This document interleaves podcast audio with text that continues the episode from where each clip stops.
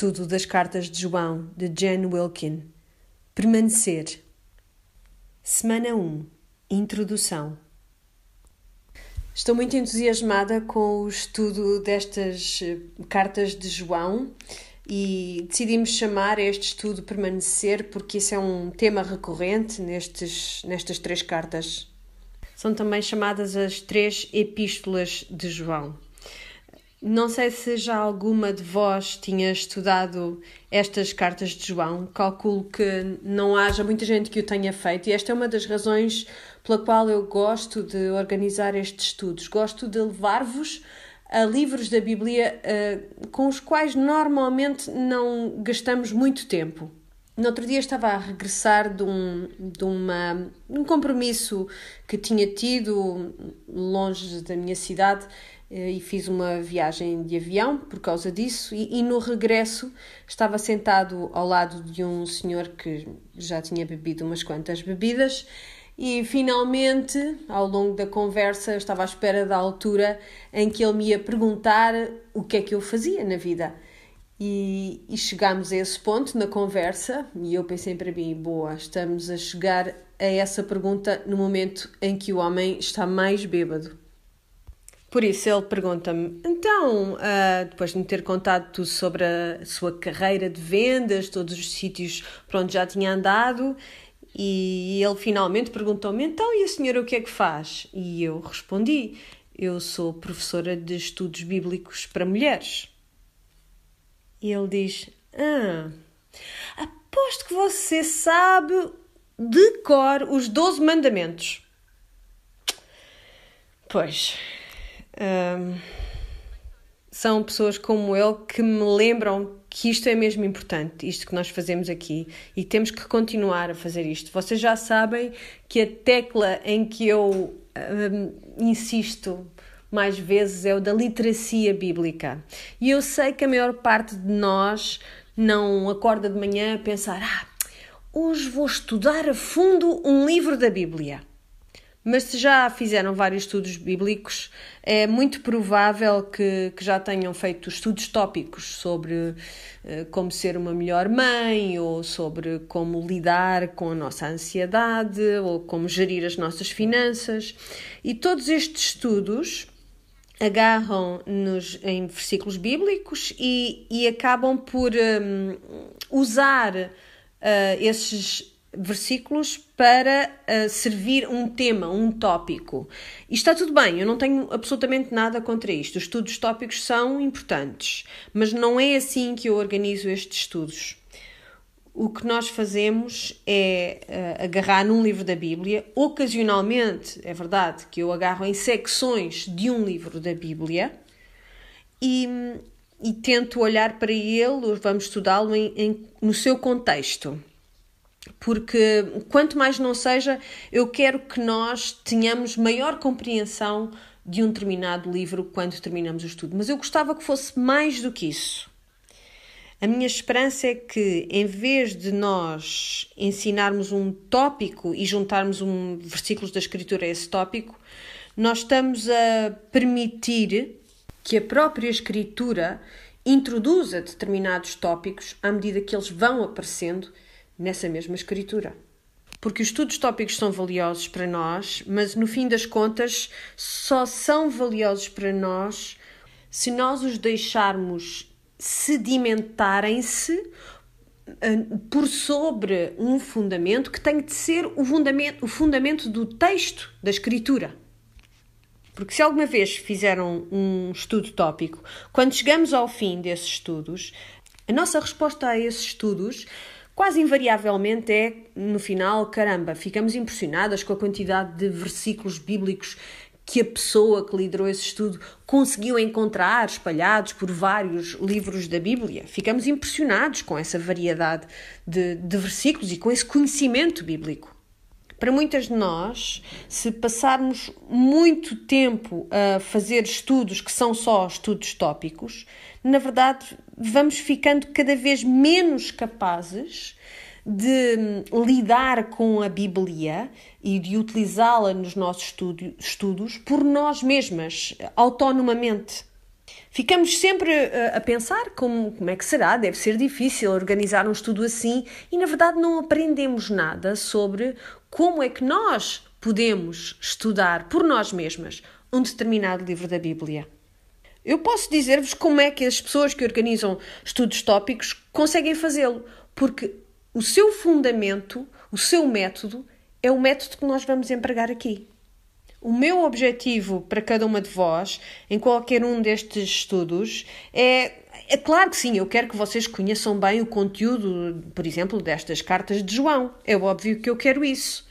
Mas, primeiramente, eu quero que se sintam mais confortáveis a sentarem simplesmente e lerem a vossa Bíblia do que alguma vez se sentiram antes.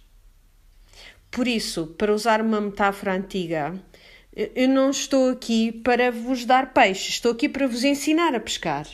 E conforme nós avançamos, através de qualquer livro da Bíblia, aquilo que eu vos vou ajudar a encontrar são as competências para adquirir mais compreensão, ah, mais interpretação e melhor aplicação de quaisquer versículos bíblicos, de qualquer texto bíblico para que eventualmente, em vez de agarrarem nos meus livros de estudo e olharem para as minhas perguntas e olharem para aquilo que eu preparei, vocês comecem automaticamente a colocarem-se determinadas perguntas.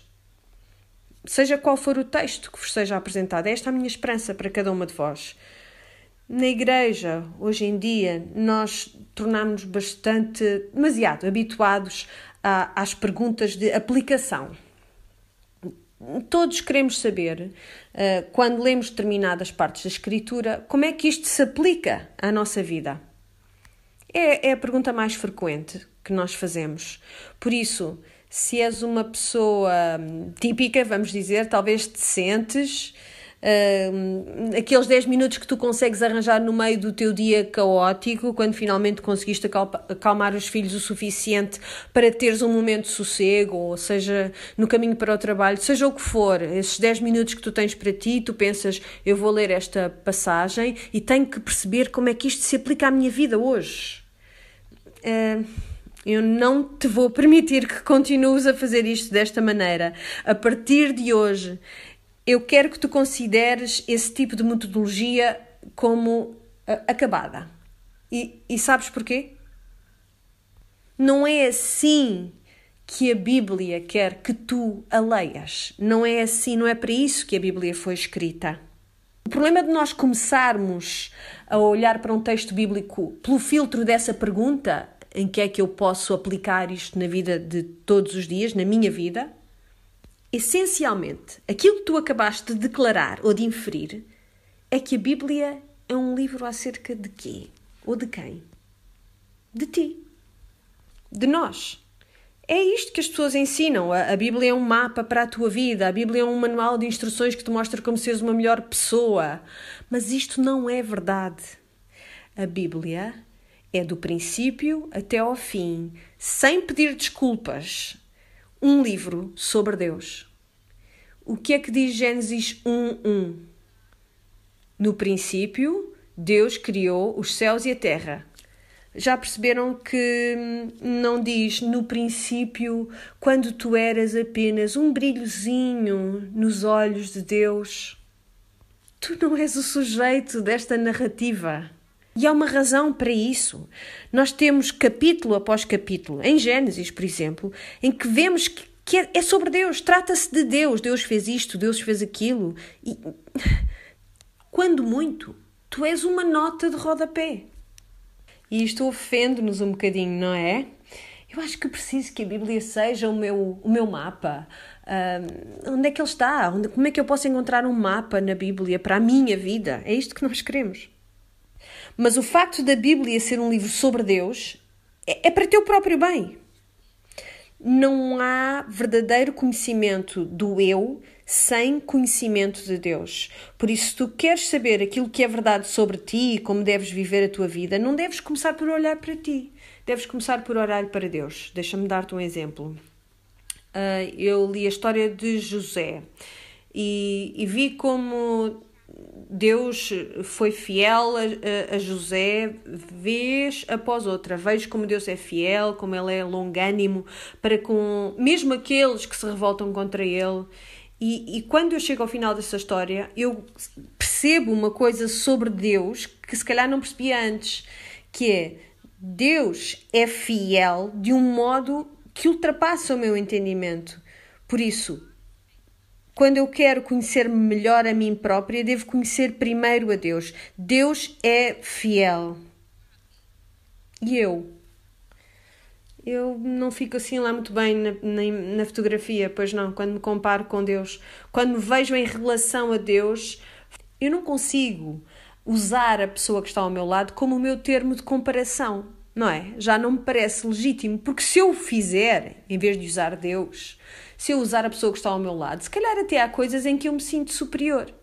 Mas isso não é possível quando eu uso Deus como o meu termo de comparação. Isso faz com que eu peça a Deus para me revelar ainda mais eh, de quem, daquilo que Ele é, para que eu possa de facto tornar-me na pessoa que Ele quer que eu seja.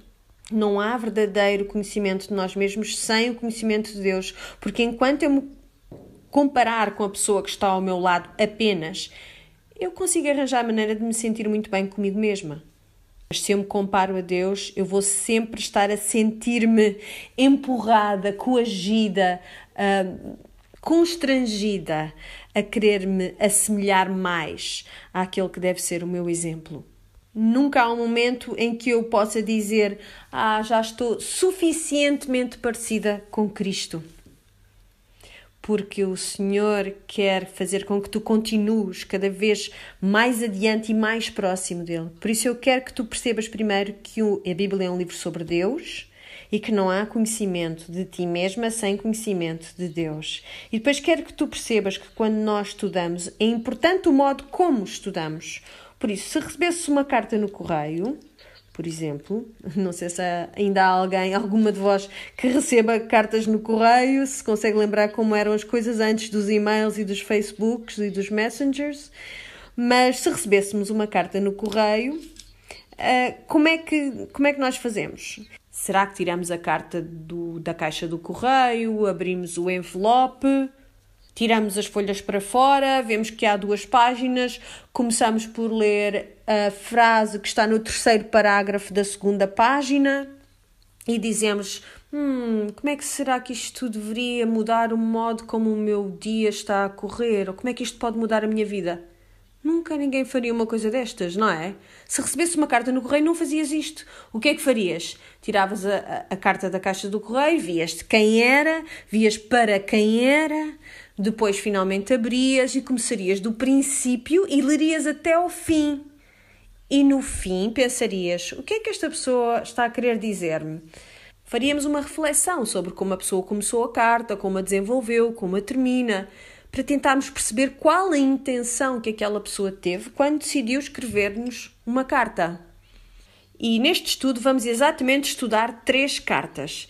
E estas três cartas, eu acredito que há muita gente que, que está a ouvir isto agora e que até é capaz de me citar de memória versículos de qualquer uma destas três cartas que memorizou, que decorou. Mas será que me conseguem também dizer quais são os versículos que estavam antes desse que memorizou? Ou os que estão logo a seguir a esse que memorizou? Por exemplo, há um versículo muito conhecido que é Deus é amor. Conhecem esse, não conhecem? É, há gente que nem sequer é cristã, nem sequer vai à igreja e sabe esse versículo de cor. Deus é amor. Mas sabem o contexto desse versículo? É provável que não. E eu quero dizer-vos que não há vergonha nenhuma em admitirmos que não conseguimos localizar um versículo em termos do seu contexto. Depois de terminarmos este estudo, vocês vão saber.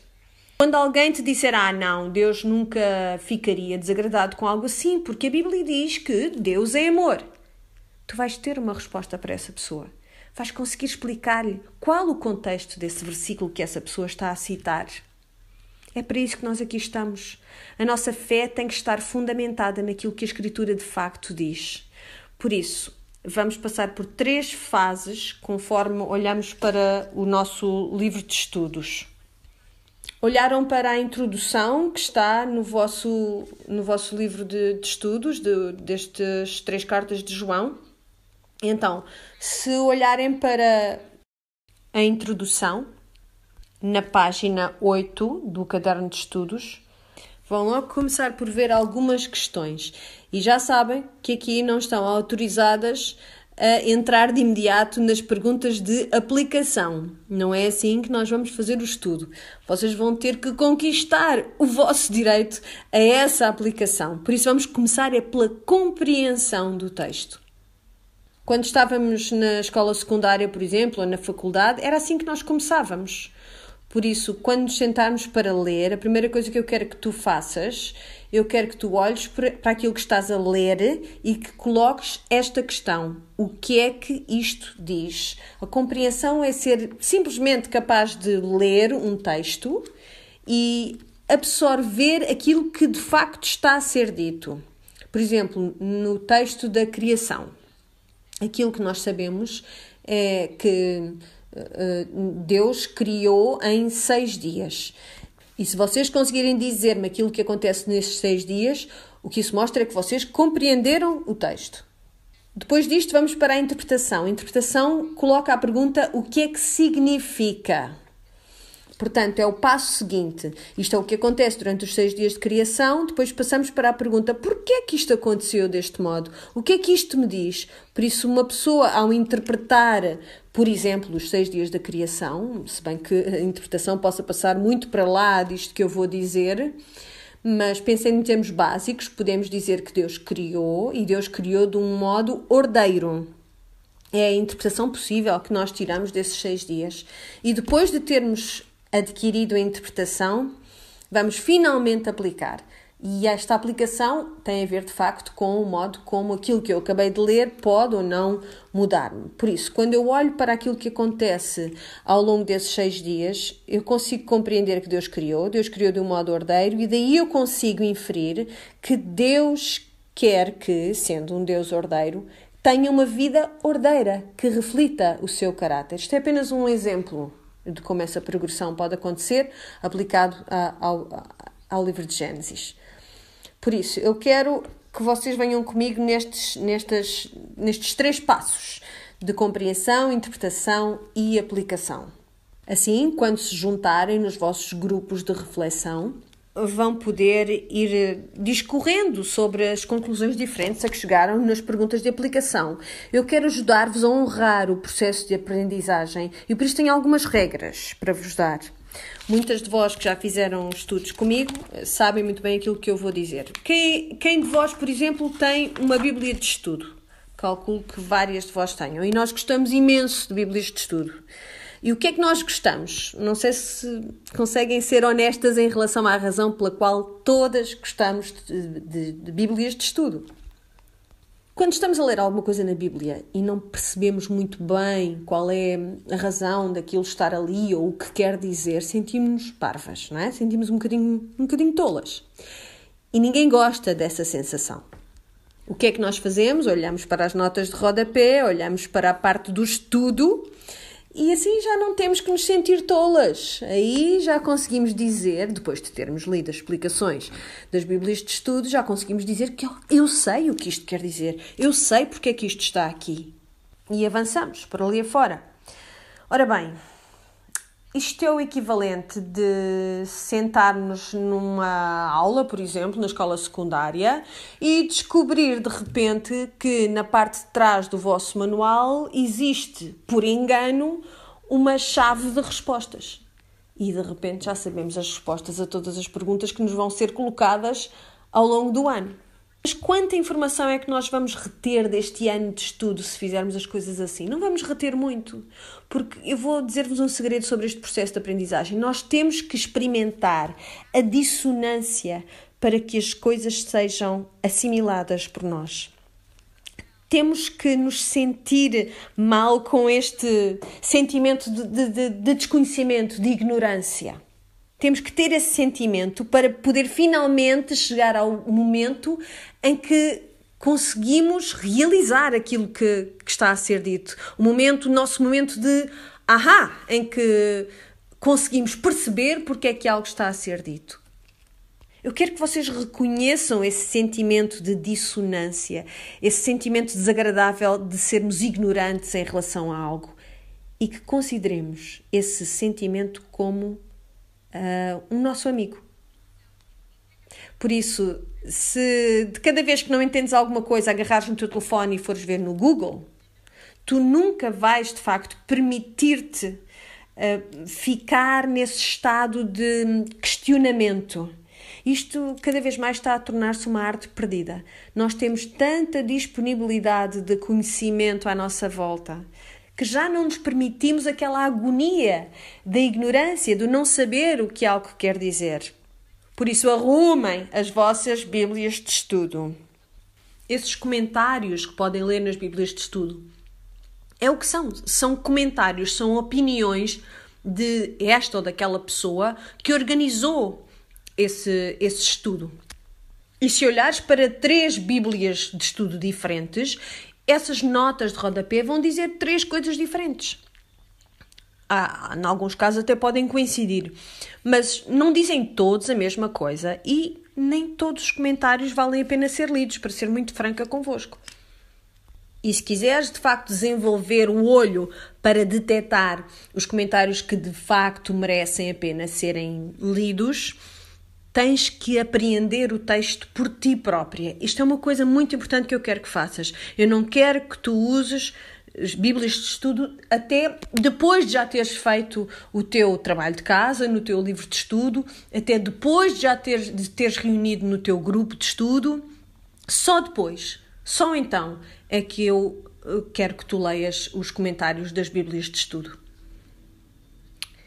Eu vou dizer-vos desde já, sabem o, o que é este ensino? Este ensino que eu vos vou dar é o meu comentário, é a minha opinião sobre como esta ou aquela passagem se encadeiam umas nas outras. Mas no fim das contas, é contigo, tudo isto é contigo. É contigo aprenderes a tirares as tuas próprias conclusões. O que há para aí mais são falsos mestres. Qual é o grande mandamento que nos é ensinado? Ama o Senhor teu Deus com todo o teu coração, com toda a tua alma, com todo o teu entendimento e com todas as tuas forças. Ouviram bem? Amar o Senhor com todo o teu entendimento, com todo o teu entendimento, não o meu entendimento, ok?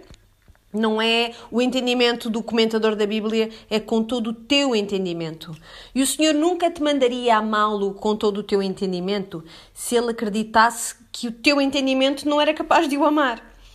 Então, se tu cresceste a pensar que não eras uma pessoa muito intelectual, que não eras a rapariga mais eh, inteligente da tua, da tua escola, tu tens que perceber que o Senhor, se Ele te mandou amá-lo com o teu entendimento é porque tu és capaz de o fazer. Tu és capaz de entender quem ele é e assim amá-lo mais. Por isso, quando nós vimos ao estudo bíblico, particularmente os estudos bíblicos para mulheres, o normal é trazermos as nossas emoções também para os estudos. E isto é ótimo, não tem nada de mal. Uh, muitas de vocês saberão que eu tenho o problema dos teleevangelistas e de vez em quando começo a chorar no meio de uma explicação ou alguma parte do estudo e vocês vão ser sujeitas a isto uma vez ou outra. Por isso, não é que eu não tenha as minhas próprias emoções e não as traga para o estudo, mas o coração não consegue amar aquilo que a mente não entende. E aquilo que eu quero, e digo já de caras, aquilo que eu quero aqui é a tua mente. Se eu conseguir que a tua mente seja cativada pelo amor de Deus, eu sei que as tuas emoções vêm após isso. Mas serão emoções informadas. Não vão ser apenas sentimentos ou algo que tenha comovido, algo poético que eu tenha dito. Mas pela majestade e pela glória do Deus que se revela através das tuas próprias escrituras. É isso que eu quero para ti aqui. Por isso, nós vamos deixar as Bíblias de estudo na prateleira até terminarmos o nosso estudo e depois disso, tudo bem, vai consultar essas Bíblias e até pode ser que não concordes com aquilo que estudaste aqui. E eu quero dizer-te que isso é saudável. Se tu estiveres a fazer um estudo guiado por outra pessoa e concordares perfeitamente com tudo aquilo que está a ser dito, eu quero que isso seja um sinal de alarme para ti. É possível que não estejas a engajar a tua mente no estudo que estás a fazer. Talvez discordes e até não estejas certa. É possível que estejas errada nessa discórdia. Mas, mas se nunca te habituares a pensar por ti própria, aí é que nunca vais discordar de nada. Vais aceitar comer a papa toda que está a ser feita sem a questionar. Assumindo que aquela é a opinião certa. Eu quero que te afastes desse tipo de coisa e comece a pensar por ti própria. Portanto, essa era uma das regras. O que é que podemos usar? Podemos usar, podemos usar as referências que aparecem na Bíblia. São referências a outros versículos que nos podem ajudar a entender uma determinada passagem melhor. Também quero que utilizes o dicionário de português. Não quero que vás buscar dicionários de hebraico ou de grego, porque provavelmente não há muitas de vós que me estejam agora a ouvir que falem fluentemente grego ou hebraico. Até pode ser que haja uma outra. Mas à exceção dessas, não quero que vão buscar dicionários do grego e do hebraico. Mas sabem quem é que conhece essas línguas? As pessoas que traduziram a vossa Bíblia. E escolheram as palavras em português com muito cuidado. Por isso, para as pessoas como eu e como tu, que querem ganhar mais conhecimento, podemos sempre olhar para a definição dessa palavra em português, no dicionário de português, e perceber os diferentes significados que essa palavra pode ter. Como ela se encaixa no contexto do, do verso. Também podemos usar várias traduções da Bíblia, por exemplo, para nos ajudar a compreender melhor também aquilo que está a ser dito. Eu quero que também compreendam a diferença entre uma tradução e uma paráfrase. A paráfrase é, por exemplo, uma Bíblia como a mensagem do Eugene Peterson, que está a ser traduzida para o português. Essa Bíblia é muito útil, mas é útil na mesma medida em que uma Bíblia de estudo é útil, é como um comentário. Quer dizer que alguém se sentou e escreveu ou reescreveu a Bíblia pelas suas próprias palavras. E são pessoas que conhecem a Bíblia profundamente, claro, mas ainda assim é como se fosse um comentário. E já sabem que não estamos autorizadas a usar comentário nesta fase do estudo. Olhem para esse tipo de coisa depois de já termos terminado o estudo. Por último, eh, vocês vão usar também a cópia do texto que nós pusemos no final do livro de estudo. Este ano, ou neste estudo, vamos precisar de muitos lápis de cor. Acreditem em mim, vamos precisar de muitos lápis de cor de cores variadas, porque há muitas repetições no texto que vamos estudar. Se nunca fez um estudo destes comigo, é provável que fique um bocadinho chateada com tanta repetição e com tanta necessidade de ler e voltar a ler e reler de novo. Mas anime-se porque nem todos os estudos são assim. A esperança é que a cada semana voltemos a ler as três cartas de João. É isso que eu quero para vocês. E sabem o que é que eu adoro neste sistema de repetição? É que é uma maneira ótima para as preguiçosas como eu memorizarem o texto bíblico. Quanto mais vezes lerem o texto, mais ele se vai sedimentando no vosso coração e mais vocês vão conseguindo conhecer as escrituras e memorizá-las. E, e eu não me interessa que o saibam dizer ipsis verbis, não é isso. Eu acho que se tu de facto o compreenderes e o tiveres na cabeça o suficiente, o suficiente para o repetir na sua essência, isso por mim já chega. Por isso, se não é fácil para ti memorizar alguma coisa, então valoriza ainda mais este estudo por repetição que nós vamos fazer aqui. É uma excelente maneira de alcançarmos os mesmos uh, benefícios da memorização da escritura. Se não conseguires completar o teu estudo numa semana, ainda assim, não faltes às reuniões. Não faltes às reuniões em que nos vamos juntar e discutir aquilo que encontramos a cada semana. Claro que tiras um bocadinho menos do estudo, porque o ideal, e ele foi pensado com isso em mente, o ideal é que nós tenhamos todas passado pela experiência do estudo. Mas eu prefiro que venham do que não venham. Então, vamos para a página 8 do nosso livro de estudos para as três cartas de João. E vamos ler o envelope como eu estava a dizer há bocado. recebemos estas três cartas e eu quero que respondamos primeiro às perguntas arqueológicas em relação a estas passagens da Bíblia. As perguntas arqueológicas são aquelas a que respondemos porque queremos voltar a olhar para os destinatários da carta. Nós estamos muito habituados a olhar para os livros da Bíblia e pensar que eles foram escritos para nós. Ok, mas primeiramente foram escritos para destinatários muito específicos, para outras pessoas que não eu ou tu. Isso é importante que nós nos lembremos disso, as pessoas para quem ela foi originalmente escrita. Por isso, vamos colocar estas perguntas arqueológicas para podermos estar prontas para entrar a fundo nesta, nestas, nestas semanas de estudo das cartas de João. Então, quem escreveu as cartas de João? ok? Foi o apóstolo João, é o que acreditamos. Há muito pouca disputa quanto à autoria destas cartas, se bem que, se já leram as três cartas, veem que hum, não, ele não se identifica assim com essa facilidade. Ele não diz, ah, eu sou eu, o apóstolo João, que estou a escrever esta carta. Não é assim. Por exemplo, a segunda e a terceira carta, ele auto-intitula-se de ancião. Por isso, como é que sabemos que é João o autor destas cartas? O que é que ele escreveu mais para além destas cartas? Se foi, de facto, João. Claro, o Evangelho segundo João. E que mais? O livro de Apocalipse. Muito bem, já está, podemos ir para casa. Bem, se compararmos a linguagem uh, nas três cartas com o Evangelho segundo João, vamos ver que há tanta sobreposição no modo como as palavras são utilizadas e é por esta razão que não há muita disputa quanto à possível autoria das, das cartas de João. Ele era um dos doze no livro de Marcos ele é referido como um dos filhos de trovão. Filhos do trovão, porque ele tinha uma atitude um bocado impetuosa. Há uma cena em que Jesus é, vamos dizer, desprezado por alguns samaritanos e João e o seu irmão um, sugerem a Jesus que chame fogo do céu sobre cada um deles. Por isso, depois de Jesus os repreender, nós percebemos que eles são por isso mesmo, impulsivos, não é? Percebemos que são pessoas de sangue quente. É assim que ele começa, pelo menos. Um bocadinho assim no, no tom de, de Simão Pedro, não é? Então, é um dos filhos do trovão que escreve estas cartas.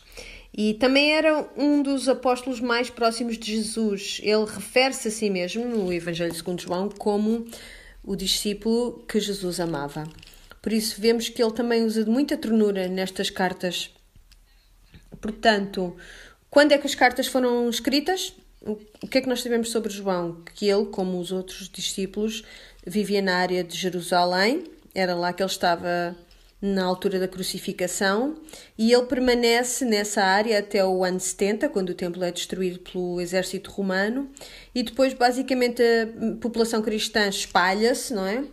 A chamada diáspora, e, e ele torna-se um dos líderes da igreja neste caso na zona de Éfeso.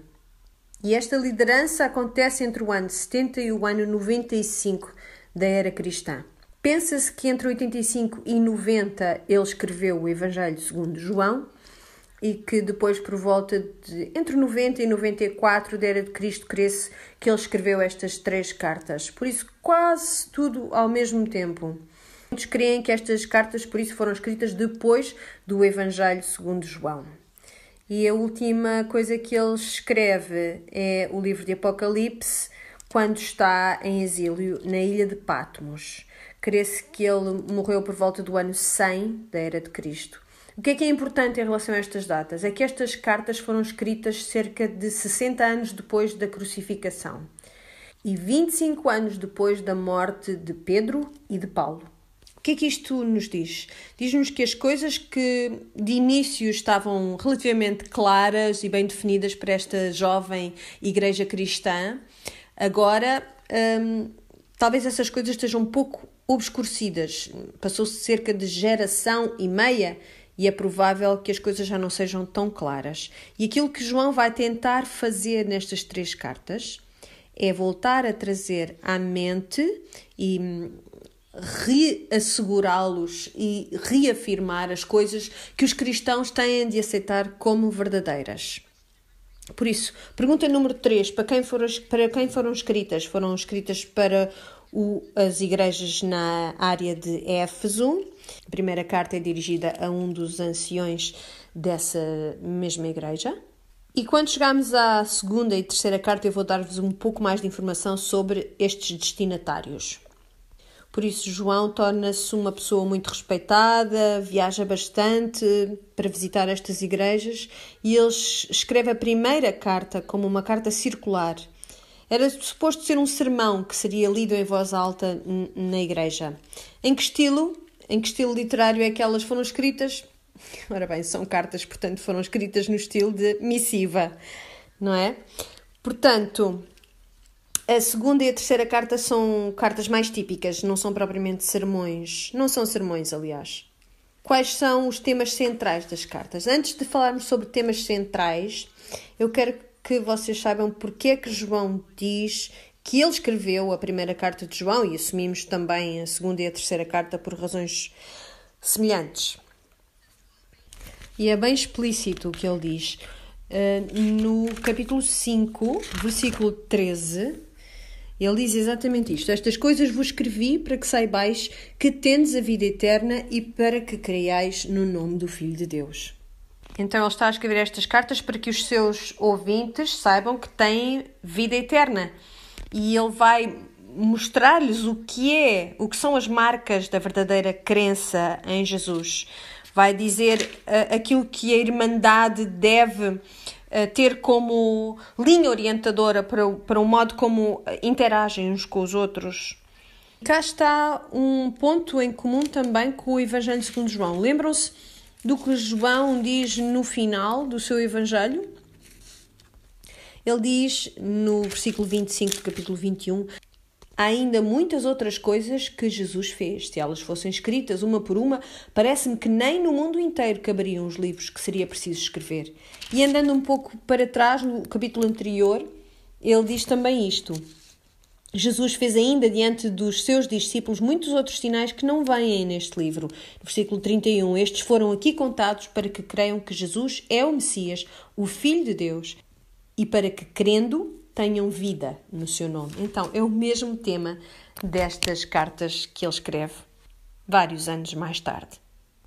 Vai ser, essa vai ser a sua ideia recorrente, o seu tema principal. Ele vai falar da pureza do Evangelho, da, da segurança na nossa fé, vai apontar para Jesus como o Cristo, vai falar de como uma vida ética com ética cristã deve ser, vai falar daquilo que devem ser as marcas de ser um cristão. Mas porquê? Porquê que ele vai falar destas coisas? João está a falar durante um tempo em que uma nova forma daquilo que chamamos falsos ensinamentos um, começou, teve início. Vocês conhecem os gnósticos? Os gnósticos um, são, eram pessoas e, e ainda são hoje em dia pessoas que agarraram numa quantidade de crenças do seu dia uh, e tentaram combinar tudo aquilo numa só fé, na sua fé. E o problema de tudo isto é que eles imiscuíram-se na cristandade. E por isso eles não estavam propriamente a declarar guerra ao cristianismo, mas estavam a tentar ensinar de dentro, perverter aquilo que eram os ensinamentos de Cristo, imiscuindo-se no meio dos cristãos. E o seu nome, gnósticos, vem da palavra gnosis, do grego gnosis, que quer dizer conhecimento. E esta crença era uma amálgama de coisas, por isso era importante para João definir bem aquilo que era a crença, a fé cristã. Aquilo que os gnósticos queriam era que se recebia um conhecimento especial do divino, diretamente a partir do divino. Por isso, o divino revelar-se a ti especificamente, a ti individualmente, portanto, era uma crença muito individualizada, muito subjetiva, uma forma de espiritualidade muito subjetiva, individualista. E aquilo que eu proponho como pensamento do dia é que isto ainda existe na igreja de hoje em dia. Pensem bem naquelas pessoas, por exemplo, que nos dizem: ah, Eu sinto que o Senhor nos está a dizer, e depois dizem uma coisa qualquer mirabolante que vocês pensam: Eu não acredito que Deus alguma vez tenha dito algo assim a quem quer que seja, nem em dois mil anos, mas não sabemos o que devemos dizer porque aquela pessoa veio até nós com esta cartada, não é? Do eu sinto que Deus me diz e nós ficamos sem saber muito bem o que dizer. É embaraçoso. A maior parte das vezes não sentimos muita vontade de dizer bem, eu acho é que quem está a falar contigo é o próprio Satanás. Não sabemos o que é que devemos de fazer. Mas por isso é que João, tendo que lidar com estes mesmos problemas, este mesmo tipo de argumentação, ele aponta para aquilo que é verdade, para rebater essas argumentações. E notem quantas vezes ele, ele usa a palavra conhecer. Especificamente, ele está a, a, a fazer lembrar aos seus leitores que esta crença, esta outra crença, existe e que não é a verdade na qual nós queremos. Por isso é claro que nós acreditamos que o Senhor nos revela coisas a nós pessoalmente, mas é sempre, sempre no contexto daquilo que já conhecemos de Deus de acordo com a Bíblia. Ora bem, então era uma crença muito individualista e subjetiva, e por isso é que João sente também a necessidade de apontar para o facto de o cristianismo ser uma crença corporativa, de estar em comunhão com os irmãos e com as irmãs. O gnosticismo acreditava que o espírito era bom e a matéria era má, e portanto tudo aquilo que vemos à nossa volta, que conseguimos tocar ou sentir ou ver, é mau eh, por muitas razões, e por isso isto criava problemas para o cristianismo, porque o que é que nós acreditamos? Que não só somos espírito, como somos matéria, e que também o próprio Cristo era perfeitamente homem e perfeitamente Deus, era espírito e era matéria. Por isso, o que os gnósticos combatiam era também essa nossa crença.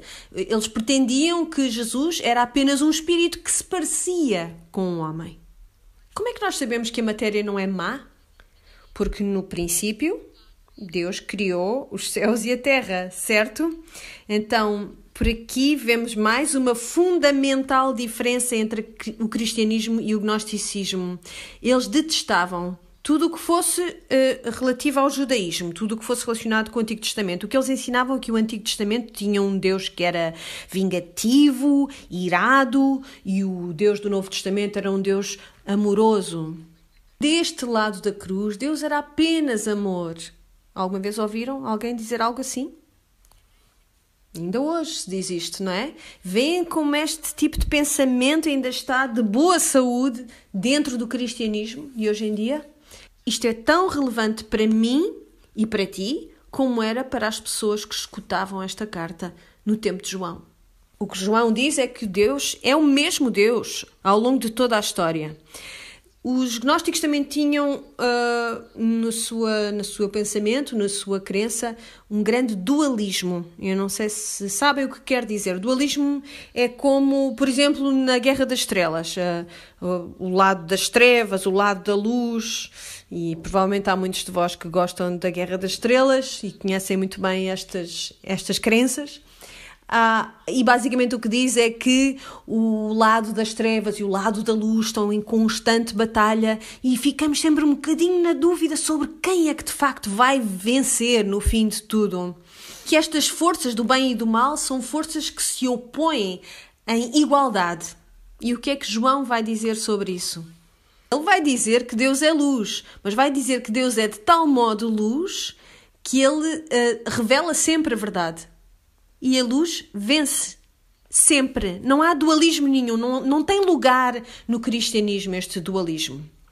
E ele vai continuar também a pressioná-los, uh, dizendo: será que aquilo que vocês, em que vocês creem é verdade ou é apenas uma meia verdade? Será que há algum erro que esteja uh, insidiosamente a penetrar na vossa doutrina e alterá-la? Pensem bem nisto, nós vivemos numa era em que a coisa mais ofensiva que eu posso proferir é dizer que aquilo em que eu acredito é que é verdade. e aquilo que tu estás a dizer não é. É o mesmo ambiente para o qual João falava, por isso é que ele vai ter que falar extensivamente sobre essa questão. Não creiam nem por um momento que o gnosticismo está morto. De muitas maneiras diferentes, nós temos o gnosticismo em, em funcionamento, em atividade no meio de nós. E eu acho que posso dizer que nem eu mesma estou livre deste tipo de pensamento. Foi isso que eu percebi conforme fui fazendo este estudo. Isso vai ser um, uma excelente oportunidade para nós meditarmos sobre como é que isto nos tem afetado, como tem moldado o modo como nós interagimos com os crentes e com os descrentes. Um, com pessoas que até podem de facto ter a mesma crença que nós, mas que não têm um fundamento tão forte uh, naquilo que é o conhecimento da sua fé. Isso eu acho que vão gostar mesmo muito deste estudo que preparamos para vocês.